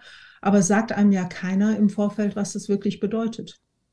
Ja, die meisten sagen, geht noch mal ins Kino. Ja, aber dass das ein Leben lang was völlig anderes bedeutet, ne? dass da alle möglichen äh, Sorgen mit verbunden sind, dass es die Beziehung verändert, dass es ähm, äh, Sexualität verändern kann. Diese ganzen Dinge, da reden wir zu wenig drüber in dieser Gesellschaft. Ja? Und dann ist man da, ich habe ja, mache ja viel Trennungs- und Scheidungsberatung, also ganz viel mit Eltern zu tun, die davon völlig überrumpelt sind und dann nach dem zweiten äh, manchmal auch dritten Kind da sitzen und überhaupt keine Partnerschaft mehr leben können und so. Das ist ähm, Ja, das ist nicht einfach, aber dafür gibt es eben auch Hilfestrukturen. Ne? Aber noch, lass mich nochmal dieses ähm, ausführen hier. Kinder sagen uns alles, was wir wissen müssen. Das machen Pubertierende auch. Also ne, dieses Konzept neue Autorität, damit könnte man sich mal befassen. Das, ähm, von Arist von Schlippe und Chaim Omer ist das entwickelt worden. Das, also du hast so einen renitenten Jugendlichen, der so gar nicht mehr mit dir sprechen will und in seinem Zimmer verschwunden ist und der Clou ist tatsächlich, sich nicht abwimmeln zu lassen, sich damit reinzusetzen und zu sagen, ich gehe erst, wenn wir hier eine Lösung haben oder wenn ich verstanden habe, was überhaupt los ist mit dir. Und mein Erleben ist, dass äh, die Kinder dann oder auch die Jugendlichen dann schon auch dieses neue Interesse oder diese andere Präsenz der Eltern spüren und auch gesehen werden wollen. Die wollen ja gesehen werden, die wollen geliebt werden und gesehen werden als das gute Wesen, das sie sind ja, und als dass sie sich selbst empfinden. Es sei denn, dann haben wir ein anderes Thema, es ist so lange sehr gestraft worden, beziehungsweise hat immer nur Aufmerksamkeit bekommen, wenn es sich auffällig negativ verhalten hat und dann eben negative Aufmerksamkeit bekommen. Dann entwickelt sich so ein Selbst und das Kind denkt, ja, ich bin halt ein schlechter Mensch und unterscheidet gar nicht mehr. Ähm, Hauptsache Aufmerksamkeit, aber ob das jetzt positiv ist oder negativ, das wird da gar nicht mehr entschieden, äh, unterschieden. Hm. Super, danke für die Antwort. Eckhard, du hast ja eben gesagt, du findest sowas als Pädagoge natürlich total spannend, mit solchen Kindern zu arbeiten. Ne? Aber da bist du mit der Sonderpädagogenausbildung an der Schule wahrscheinlich einer von einer Handvoll, die da so entspannt mit umgehen und sagen, wow, coole Herausforderung. Viele werden wahrscheinlich eher überlegen, Scheibenkleister wie kriege ich denn meinen Unterrichtsablauf hin? Was mache ich denn jetzt mit diesen ganzen renitenten Blagen hier? Äh, ab in die Ecke, ab zur Direktorin, ab zum Rektor. Äh, wie ist denn dein Blick auf Strafen? Um das, was deine Schwester am Schluss aufgegriffen hat, habe ich einen Satz, der jetzt nicht so wissenschaftlich klingt, den hat mir ein, ein sehr schwieriger Schüler in der Förderschule mal gesagt, der in meiner Klasse war, nennen wir ihn mal Dennis, das passt damals in die Zeit. Und ähm, der sagte zu mir, als ich ihn mal gefragt habe, du nimmst ja jeden Lehrer auseinander, aber mich lässt du in Ruhe. Woran liegt das? Und da sagte der, die anderen halten mich für ein Arschloch, also bin ich ein Arschloch. Aber sie halten mich nicht für ein Arschloch. Und ich glaube, das ist so dieser Punkt bei diesen, bei diesen schwierigen Schülern. Natürlich ist jetzt Haarspalterei, Strafe. Ich bin eher ein Anhänger von einer Konsequenz, aber die Konsequenz muss was mit der Handlung zu tun haben die muss verständlich sein, die muss nicht auf dem Nährboden der Macht kommen, dass ich Strafen verteilen kann, sondern ich muss in der Konsequenz dem Schüler schon auch zeigen, ich reflektiere dein Verhalten. Denn man darf ja eins nicht vergessen, so ein Mensch, so ein junger Mensch, der in so einer Klasse irgendeinen Unfug veranstaltet, hat in dem Moment wahrscheinlich keine andere Handlungskompetenz. Und auch was, was, was du eben gesagt hast, Regina, dieses, gerade diese richtig wie man die früher nannte, Erziehung, äh, erziehungsschwierigen Schüler. Was denen Sicherheit gibt, ist, dass sie einen vom Kopf kriegen, wenn sie sich scheiße benehmen, weil das kennen die. Das ist ein Muster, da, da fühle ich mich sicher. Ich habe Schüler erlebt, die ich dann bekommen habe, die haben wirklich immer wieder probiert, ob ich von dem positiven Bild, was ich von denen habe, abzubringen bin. Die haben ganz lange gebraucht, um zu verstehen, der ist echt an mir interessiert. Mhm der geht, dem gehe ich zwar auf die Nerven und er sagt manchmal, stopp, hier gehen wir jetzt keinen Schritt weiter, das läuft nicht. Aber auch das finde ich immer ganz wichtig. Deswegen Strafen ist so eine, so eine, so eine Einbahnstraße. Wenn ich einen Schüler begrenzen muss, weil es nicht anders geht, und es kommt zu so einem Konflikt, muss ich so zeitnah wie möglich, möglichst unmittelbar danach eine Situation kreieren, dass ich dem zeigen kann, ich mag dich trotzdem. Dein Verhalten gerade war nicht in Ordnung, aber als Mensch stelle ich dich nicht in Frage. Und das ist so, dieser, dieser Punkt, wo wir auch als Lehrer in der Ausbildung viel zu wenig drüber lernen. Diese, diese Haltung, dass wir, ist ja mein, mein, Credo, mein Credo immer gewesen von einem Professor, den ich damals hatte, der sagte, wenn Sie Lehrer werden, behalten Sie Ihr Verhältnis zur Macht im Auge. Und das ist so ein Satz, der hat mich eigentlich mein Leben lang begleitet. Denn viele von diesen Konflikten, die dann zu Strafen führen, da haben wir mindestens 50 Prozent Anteil dran, weil wir diese Machtspiele aufgreifen. Manchmal ist dein Sohn wird es kennen, ist mit einem, mit einem Witz, der nicht auf Kosten eines, äh, des Schülers geht, kann man Situationen so wunderbar den Dampf rausnehmen und dann war es das auch. Ich muss nicht jeden Handschuh aufheben, den man mir vor die Füße wirft. Ich sollte als Lehrer der, der Kommunikationsprofi sein. Ich sollte auch der, der, äh, der, der Streitprofi sein. Ich kann mich doch nicht von einem Schüler so vorführen lassen, dass der, dass der weiß, wie er mich an den Punkt kriegt, dass ich die Kontrolle verliere. Und sowas endet ja meistens in Strafen, wenn der Lehrer die Kontrolle verliert. Weil das das letzte Mittel der Macht ist, die habe ich. Mhm. Oder die Diskussion, ich habe ja früher mal die Zeugniskonferenzen machen müssen. Aber es gibt Lehrer, die tatsächlich immer noch nicht begriffen haben, wir dürfen das Verhalten nicht in die Not bringen. Da kann jemand sich wie die letzte Sau benehmen. Wenn der aber trotzdem halbwegs vernünftige Antworten gibt, der, soll der genauso die Leistung bewertet werden wie ein anderer, der, der das Gleiche macht, aber vielleicht ganz liebes in mein, meinen Vorstellungen vom Liebsten entspricht. Das sind diese Macht, die wir haben. Wir können strafen, wir können mit Noten reglementieren, aber den Schüler dazu kriegen, dass der sein, an seinem Verhalten, an der Veränderung arbeitet, das ist das, woran wir, äh, wo, was die Herausforderung ist. Und wenn, auch das erlebt man in Schule oft, bist im Vertretungsunterricht, muss in die frei gewählte Nummer, muss jetzt in die 9b. Wenn ich da reingehe und so, oh, 9b, das ist doch so eine Scheißklasse, dann, dann habe ich verloren. Dann gehe ich da rein und dann ist das die Scheißklasse. Weil die, wenn ich reinkomme, wissen, dass ich das denke. Das riechen die, das merken die und das ist ihr gutes Recht, mir zu beweisen, dass ich richtig liege. Das ist eine Scheißklasse. Eckhard, ich muss ähm, zwei Sachen vorlesen aus dem Chat dazu. Zum einen, ja. das geht in die gesamte Runde, hat Gott Syndrome geschrieben. Hey Chat, ich bin jetzt 25 Jahre alt. Ich bin meine Kindheit im Heim groß geworden. Meine Emotionen musste ich mir selbst beibringen. Heute bin ich Erzieher und begleite Kids durch ihren Alltag. Ich finde das, was ihr hier erzählt, großartig. So. Und dann hast du ja gerade viel erzählt, Eckart. Was, also das keine Spitze, das meine ich ganz, ne, wirklich schön. Und dann schrieb er, äh, kann ich Eckart meinen Lohn spenden? Hey, lass mal, mir geht's ganz Er hat eine gute Pension vielleicht. Sehr schön. Ja, danke. Schön, dass es dir gefällt. Schön, Aber ich fand das auch wunderbar auf den Punkt gebracht, ja, äh, sich mit der Macht auseinandersetzen. Also was wir ja auch als Eltern schaffen sollen, wir sollen uns ja mit unserem Kind identifizieren können, auch wenn es sich gegen uns stellt. Ja, und ähm, wenn wir das nicht schaffen, dann werden wir halt immer wütender, immer wütender, immer wütender und äh, spielen dann irgendwann die Machtkarte. Das ist häufig so. Ne? Oder eine alte Lehrerin von mir, auch äh, jetzige Freundin, die hat immer gesagt, ich äh, muss in jedem Kind den göttlichen Funken finden. Und das war jetzt nicht wirklich religiös gemeint, ja. Und so arbeite ich übrigens auch, ja. Und der ist eigentlich auch immer zu finden. Und da kann man andocken und äh, dann ist das, sind das tolle Jobs, ne? Hier kommt ein anderer Kommentar von, von einem guten Kumpel von mir, der schreibt, aber ich finde, Strafe, Regeln müssen sein. Denn wie soll das Kind, der Jugendliche, sein Fehlverhalten reflektieren? Nur mit du, du, du ist doch keinem geholfen. Und eben mal ja. irgendwann im Chat stand sowas ähnliches. Ich weiß jetzt nicht, ob es auch von dir war, Slave, aber ich glaube, äh, sowas wie später, wenn die in die Gesellschaft kommen, wird jedes Fehlverhalten total krass sanktioniert. Also die müssen ja dann auch irgendwie damit klarkommen, dass die Gesellschaft Strafen verteilt. So, ich Gib das mal zur Diskussion. Ich würde da sehr gerne unterscheiden wollen zwischen Regeln und Strafen. Ja. Und das und ist Konsequenzen und Strafen. Also genau. Das ist der Unterschied. Genau. Wenn, wenn, wenn jetzt nur ein Beispiel, wenn jetzt irgendjemand äh, irgend so diesen, diesen Vandalismus in der Schule macht und Sachen dreckig macht und versaut, dann sollte der vielleicht dann dazu aufgefordert werden und das muss der dann auch machen, dass der was für die Schulgemeinschaft tut, dass der meinetwegen den Schulhof dann mal alleine sauber macht oder einen Teil des Schulhofs, wenn der Schulhof zu groß ist, oder dem Hausmeister vielleicht hilft, Beschädigungen wegzumachen. Einfach damit der, damit der merkt, ich habe durch mein Verhalten der Gemeinschaft einen Schaden zugefügt. Ich bin aber auch in der Lage, der Gemeinschaft durch ein, mein Verhalten wieder einen Gewinn zu bringen.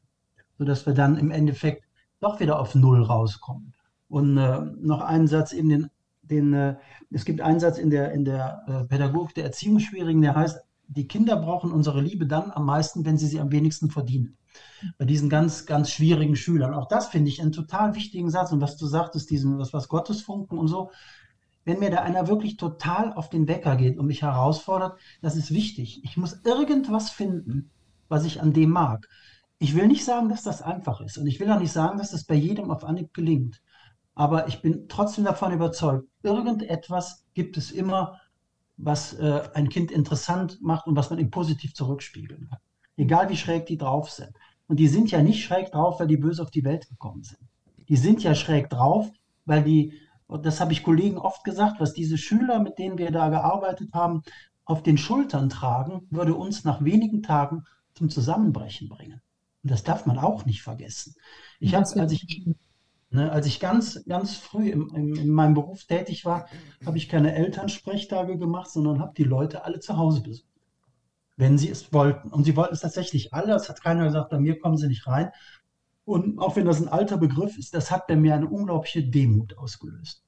Zu sehen, du gehst in eine Familie und da hat das Kind nicht mal einen vernünftigen Arbeitsplatz oder sowas. Und ich trete ihm in der Schule auf die Füße, weil er seine Hausaufgaben nicht richtig macht. Dann sage ich dem nicht, du musst deine Hausaufgaben machen, sondern auf der versteckten Ebene sage ich dem, bei euch zu Hause ist alles scheiße, deswegen kannst du keine Hausaufgaben machen, weil ich dieses, dieses Scheitern hat ja nichts mit dem Kind zu tun. Das Setting ist für den einfach so, dass es nicht geht. Und es ist unglaublich wichtig, und auch das ist in der E-Pädagogik, das Verhalten eines Schülers zu verstehen, aber das heißt nicht, dass man es bedingungslos akzeptieren muss. Mhm. Ich muss die Grenzen aufzeigen, sagen, hier geht es nicht weiter. Und wenn dann halt ein Schüler mal für zwei Wochen in eine andere Klasse muss, weil er den Unterricht in der Klasse völlig auseinander nimmt, dann ist das eine Konsequenz, die muss man aber auch transparent machen, das muss man erklären. Die anderen haben das Recht zu lernen. Du bist im Moment nicht in der Lage, das zu gewährleisten. Ich muss aber für alle Verantwortung übernehmen. Und deswegen versuchen wir mal, wenn du jetzt mal eine Woche aus dem Kontext rauskommst, in dem du bist, gucken wir mal, ob dir das, die Zugehörigkeit in der Klasse so wichtig ist, dass du nachher vielleicht dein Verhalten ein bisschen korrigieren kannst. Ich finde, so eine Strafe ist immer so was Abstraktes. Mhm. Wir haben an dieser, an der Schule, wo ich vor war, gibt es so rote Karten. Da schreiben die Schüler irgendeinen so Standardtext ab ich nie gemacht, weil das, weil das ist, das, das ist, ich weiß noch, dass ich, als ich Schüler war, hieß es, du musst hundertmal schreiben, ich darf im Unterricht nicht reden oder so ein Kappes. Als würde das irgendwas bringen, außer meine Schrift zu verschönern. Hat, hat aber auch nicht geholfen. Ja, es gibt auch nochmal so, so verhaltenstheoretische äh, Dinge, die eben auch viele nicht wissen. Ne? Man kann auch mal, also es gibt ein extremes Verhalten, ja, da gebe ich dir recht, da muss dann irgendwas erfolgen, aber es gibt auch etwas, was von alleine weggeht, wenn man es einfach mal ignoriert. Ja? Mhm. Also immer, wenn ich Aufmerksamkeit gebe auf ein Verhalten, steigt die, das, die Wahrscheinlichkeit, dass es erneut auftritt, im Guten wie im Schlechten. Ja, und einfach mal etwas ignorieren mal das Muster aufbrechen, nicht das tun, was die immer, was die kennen, was sie immer kennen. Dann wird geschimpft, ich mache dies, dann wird geschimpft, dann mhm. macht man mal was Überraschendes. Oder ich habe ja lange auch so Rechtschreibgruppen gegeben in einer äh, anderen Erziehungsberatungsstelle. Da hatte man immer mal solche Kinder, äh, ja, die keine schöne Lernkarriere so hinter sich hatten und dann völlig äh, zumachten. Ja, dann wurde meistens so in der Runde geübt und wenn es dann mal nicht konnte und ich gesagt habe, na lass den in Ruhe, der kann gerade nicht, dann war das häufig nach zwei Runden plötzlich wollte der ja oder konnte dann doch einfach mal ach, auf der Seite dieser Kinder sein. Ne? Und das muss man manchmal auch Eltern wirklich sagen, nehmt den Druck mal raus. Es genau. ist zwar legitim, dass ihr euch Sorgen macht, wie soll das, wie soll das weitergehen, dann hat er keinen Schulabschluss und so, wobei ich natürlich leicht reden habe, weil ich nur in der 5, 6 und 7 war, wo man dann auch wirklich, aber auch das hören nicht alle Eltern gern sagen muss, Leute, Schule wird auch überschätzt. Das ist nicht das Wichtigste auf diesem Planeten. Wenn die Kinder in diesen frühen Jahren eine gesunde Entwicklung machen als Persönlichkeit und die nicht und die eine normale Intelligenz haben, dann holt die Dinge auch auf. Aber wenn wir die über Schule, über diesen permanenten Druck, was alles, was sie alles tun müssen und, und damit machen wir die nur kaputt. Ich glaube, ein Punkt, den auch viele vergessen, ist, dass Kinder auch einfach noch Kinder sind und dass sie noch nicht so diszipliniert und reflektiert sein können wie Erwachsene und dass sie zum Teil eben Strafe auch als persönliche Ablehnung empfinden, weil mhm. sie das eben, weil sie das Verhalten nicht von ihrer Person getrennt kriegen. Ähm, und diese Ausgewogenheit ist oft einfach nicht gegeben. Ne? Das ist das, was du eben gesagt hast, Eckert. Die halten mich für einen Arsch, also bin ich ein Arsch, weil die immer diese Rückmeldung bekommen. Und wenn ich aber im Gegenzug diesen Schüler auch einfach mal loben würde für, für Dinge, die er gut macht, dass er einfach die Erfahrung macht, okay, ich kann ich kann auch was richtig machen und muss mir nie, nicht diesen Stempel aufdrücken lassen, ist das, glaube ich, auch ganz viel wert. Und es ist natürlich immer das Einfachste in einer Situation, die mir nicht gefällt, laut zu werden. Aber ich habe auch die Erfahrung gemacht, dass es oft viel, viel mehr bringt, einfach mal leise zu werden, einfach mal nachzufragen, was ist bei dir eigentlich gerade los und dass die eben nicht die Erfahrung machen, ich kriege äh, einen drüber, aber wie es mir geht, dafür interessiert sich eigentlich gar keiner. Lässt man Kinder eigentlich noch schreiben in der Schule, also Aufsätze schreiben, auch mal ähm, ja, etwas, was sie bewegt, aufschreiben? Ja. Und dann kann es eine Lehrkraft lesen und sich dafür interessieren und mehr verstehen. Ist da überhaupt noch Raum für? Ähm, natürlich, wir, wir unterrichten ja auch, man nennt das immer so schön schülernahe Themen, wo die reflektieren sollen und äh, eben auch aufschreiben sollen, wo sie da ihre, ihre Rolle drin sehen und wie es ihnen mit dem einen oder anderen geht. Ähm, ja, natürlich gibt es das noch. Okay, denn äh, das erlebe ich so oder empfinde das so, dass äh, wenn wenig Aufsätze geschrieben werden oder wenig Text von Kindern auch so ähm, gewürdigt wird, dann geht auch einiges verloren. Ne? Ich glaube, dass so über diese alten Aufsätze, äh, wie waren meine Ferien, was war mein schönstes Erlebnis in den Ferien und so, man die Kinder auch nochmal anders kennengelernt hat. Ja, und mich hat mal ein äh, Satz äh, aus der Englisch-Fachkonferenz, in der ich war äh, für unsere Tochter, einer also ein Gespräch unter Englischlehrern äh, entsetzt, wo es dann hieß, äh, lässt du die noch Aufsätze schreiben? Nö. Ach ja, ich habe jetzt eine Lösung. Äh, das Kind, was in dem Monat Geburtstag hat, darf einen Aufsatz schreiben das ist jetzt Jahre her, aber das geht mir immer noch nach. Ja? Also wo haben wir denn die Gelegenheit oder habt ihr in der Schule die Gelegenheit, die Kinder auch nochmal richtig zu sehen, anders zu erleben, was von denen ja, persönlich zu hören? Ne? Oder dreht sich alles um den ähm, Lehrplan? Also ich versuche da tatsächlich immer Raum zu geben, einmal durch kreative Projekte. Mhm. Ähm, aber äh, um mal ein Beispiel zu nennen, wir haben jetzt gerade bei uns in der 12 ähm, das Thema Unterm Rad von Hermann Hesse. Und da mhm. geht es auch explizit um Schulstress. Und da habe ich die einfach mal aufschreiben lassen, ähm, was denn an sie die Anforderungen sind, die Schule stellen und wie, wie sie sich damit fühlen. Ne? Und da, da haben wir auch äh, eine ganze Weile sehr offen miteinander gesprochen. Das freut mich. ja. Ich grinse hier gerade so vor mich hin, ähm, nicht, weil ich abgelenkt bin. Doch, ich bin ein bisschen abgelenkt, aber ich habe einen tollen Grund dafür. Meine Tochter, ja, guckt uns ja auch zu und die ist ja erst zehn. Das heißt, die hat keine Bildschirmzeit mehr auf dem Handy und hat mir gerade eine Anfrage gestellt für mehr Bildschirmzeit. und die musste ich natürlich genehmigen. Ja, mhm. das konnte ich ihr jetzt natürlich nicht, nicht erlauben. Ja. Darf dann, ich noch mal was zu den Regeln sagen, ja, die eben erwähnt wurden? Viele Familien machen sich das Leben äh, unnütz schwer durch das Aufstellen zu vieler Regeln. Ja, denn wenn ich eine Regel aufstelle, dann muss ich sie auch durchsetzen. Und wenn, äh, also, oder auch nochmal anders, Regeln sind ja, da sollen ja eigentlich eine Lösung sein. Ne? Die sind häufig gedacht als Lösung für ein Problem. Und manchmal wird aber die Lösung selbst zum Problem. Und das mitzubekommen, ja, das ist äh, der spannende Punkt, ja. Wann, wie redet man eigentlich miteinander und haben Kinder nicht manchmal recht, wenn sie gegen Regeln rebellieren?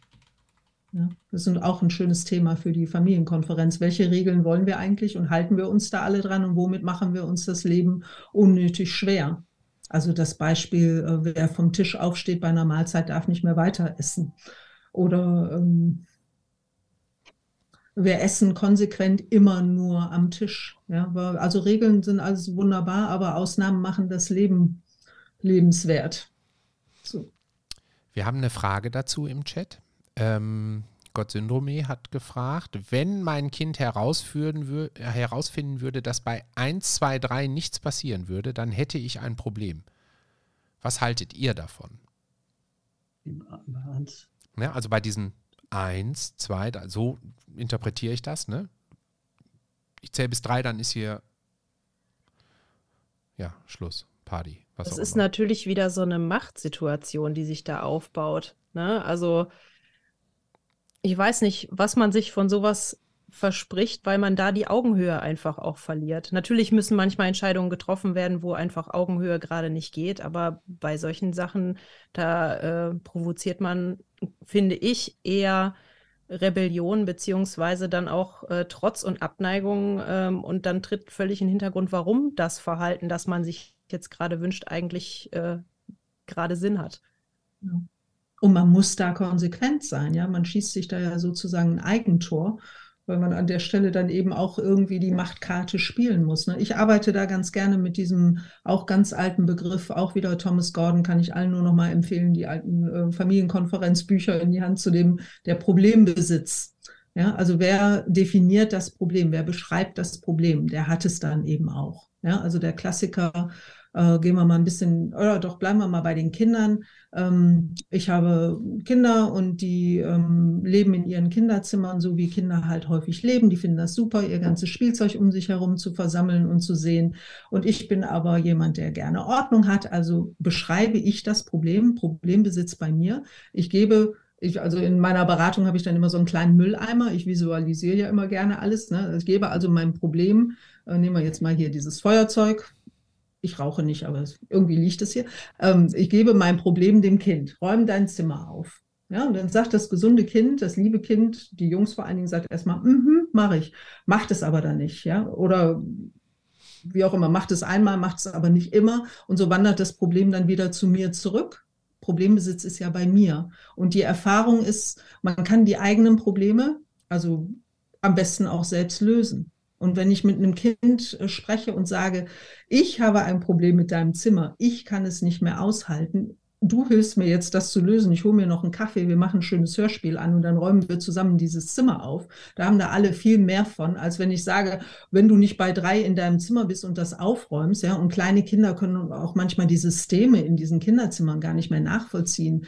Das Kind hat das Problem nicht mit dem Aufräumen oder mit dem Zimmer. Das Kind mag sein Zimmer so, wie es ist. Ich darf natürlich als Eltern sagen, ich habe aber ein Problem. Ich möchte nicht Tiere züchten in deinem Zimmer. Ich fühle mich nicht wohl, wenn das hier so aussieht aussieht. Ja, ich, das darf ich als Eltern haben. Ich darf das so beschreiben, aber ich darf nicht erwarten, dass jemand anders mir das löst. Und da gibt es tausend Beispiele, auch auf der Paarebene, ganz spannend. Ja, welche Probleme haben wir? Welche bringen wir in Beziehungen ein? Und können wir die besser selbst lösen? Können wir erwarten, dass der andere das löst? Oder auch noch ein schöner Aspekt, wenn ich weiß, jemand hat ein Problem und das machen Kinder auch manchmal. Ja, wenn man so mit denen redet, dann wissen die, okay, der Papa hat ein Problem mit meinem Zimmer, dann mache ich das dem Papa zuliebe. Das darf ich natürlich. Das darf ich auch ähm, erwarten oder irgendwie hoffen in einer Familie, dass man dem anderen zuliebe was macht. Aber das wird nicht auf Dauer klappen, wenn man selbst anders in die Welt guckt, also die Dinge anders wahrnimmt. Wenn ich gar nicht wahrnehme, dass ich, dass die Schuhe so und so stehen, wenn ich aber einen Partner habe, den das wahnsinnig nervt, wenn diese Schuhe immer so stehen, wie sie stehen, dann kann ich das ihm zuliebe machen, aber ich werde es auch mal vergessen, weil ich es gar nicht wahrnehme. Und so ist es mit Kindern auch. So, ihr Lieben, an dieser Stelle machen wir eine kleine Pause und beenden den ersten Teil von Reichards Elternabend. Ich hoffe, ihr hattet Spaß. Und ich kann mir vorstellen, zumindest wenn ich das Feedback sehe, was wir in dem Livestream hatten, dass der die ein oder andere hier an den Empfängnisgeräten dieser Welt vielleicht eine Frage zu dem Thema hat. Und ihr findet mich ja auf allen möglichen Plattformen als der Reichart. Sucht euch die passende Plattform aus, ob es denn TikTok ist, Twitter oder Instagram, Facebook und schreibt mir einfach eine Nachricht. Wenn ihr Fragen habt, nehmen wir die gerne für die nächste Aufnahme von Reichards Elternabend mit in die Liste der Fragen, die wir dann diskutieren. Jetzt könnt ihr euch erstmal auf den zweiten Teil der letzten Folge freuen und dieser Teil heißt Reichards Elternabend Teil 2. Verrückt. Ja, also freut euch drauf. Schön, dass ihr zugehört habt und bis bald. Reichards Bissfest. Ein Podcast so lecker wie das Leben.